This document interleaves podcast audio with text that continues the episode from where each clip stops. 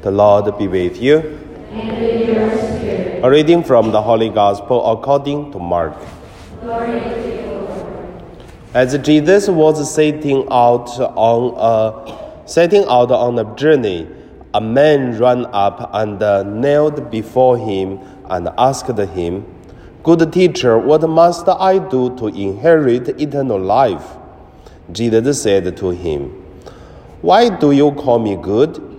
No one is good but God alone. You know the commandments. You shall not murder, you shall not commit adultery, you shall not steal, you shall not bear false witness, you shall not defraud, honor your father and mother. The man said to Jesus, Teacher, I have kept all this since my youth.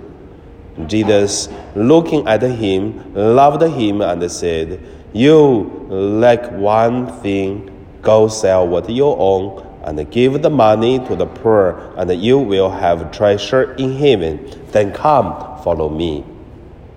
When he heard this, the man was shocked and went away grieving, for he had many possessions. Then Jesus looked around and said to his disciples, How hard it will be for those who have wealth to enter the kingdom of God, the kingdom of God.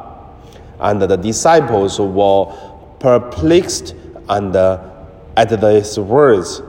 But Jesus said to them again, Children, how hard it is for those who trust in riches to enter the kingdom of God. It is easier for a camel to go through the eye of a needle than for someone who is rich to enter the kingdom of God. They were greatly astounded and said to one another, Then who can be saved? Jesus looked at them and said, For mortals it is impossible, but not for God. For God all things are possible. The Gospel of the Lord. Praise the Lord Jesus Christ. So today my meditation name is uh, relying on God.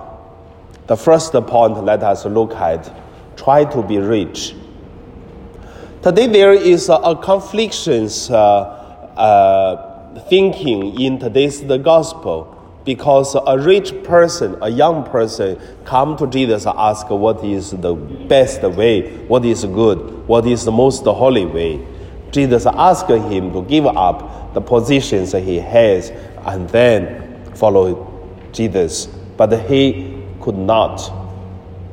And then they make a, a conflictions thinking for the Catholic, poor is good, rich cannot go to heaven because like Jesus said, it is so hard that for a camel go through the needle even easier. But what I want to say is that is wrong thinking because Jesus said it is uh, not trust in the riches. Means uh, if you read, uh, I know you don't read the Chinese, but if uh, you read the Chinese, the English, uh, uh, Chinese Bible translation, you will see the use trust. It is in English, but translating to Chinese from the Hebrews, it is relying on the money. So we, from this we can see Jesus not ask us all become poor. So, but about relying on God, not money. So that is why when we come back to look at uh, try to be rich, I found it is very necessary to talk. There is one funny situation we look at. There's no answer, but I just uh, bring you a question. There are so many countries Philippines, Mexico, France, Portugal, Spain. What else? Catholic countries. Poland. What else? There are many, many Catholics in that country. There are still some other tiny countries. Except Spain and then France, Portugal, they were rich before, but compared to other countries, they are still not a rich country. Because when I do the uh, pilgrimage to France, and then when they talk about, uh, when France talk about uh, uh, German, they hate it. But they want to work in Germany. So when in Poland, the Polish were talking about uh, the Russians. They hate the Russians, but they also work there. And also, the Polish were talking about the Germans. Same, they hate them, but they also want to work in Germany. So the question is why there are so many Catholic countries are poor? Because they are poor, that's why Catholic go there to help, or because they believe in Catholic, then they are poor. I don't know. There's no answer. There's only a question why this thing happened. However, I consider one of the reason people who believe in Jesus in the deep heart, maybe, I'm not sure, but however, maybe the people think rich is better. I mean, rich, poor is better because Jesus said, Blessed are the people who are poor. But what I want to say is no, we should try our best to make ourselves rich. Because in the whole Bible, especially in the Old Testament, rich have more children and then long life. That is the blessings of God. So compared to this, I want to say, try our best to be rich because there is another danger. When the people are rich, maybe they become bad. Maybe. There's another danger.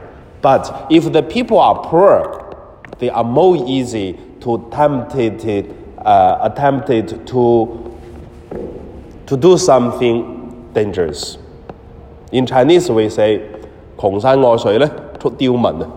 So translated into English is if there is the people who live in the deep mountain, even you cannot get any food from a mountain, and uh, there's uh, no good uh, life environment, and then the people what they do, they become robbers. They have to survive. They have to get food, money.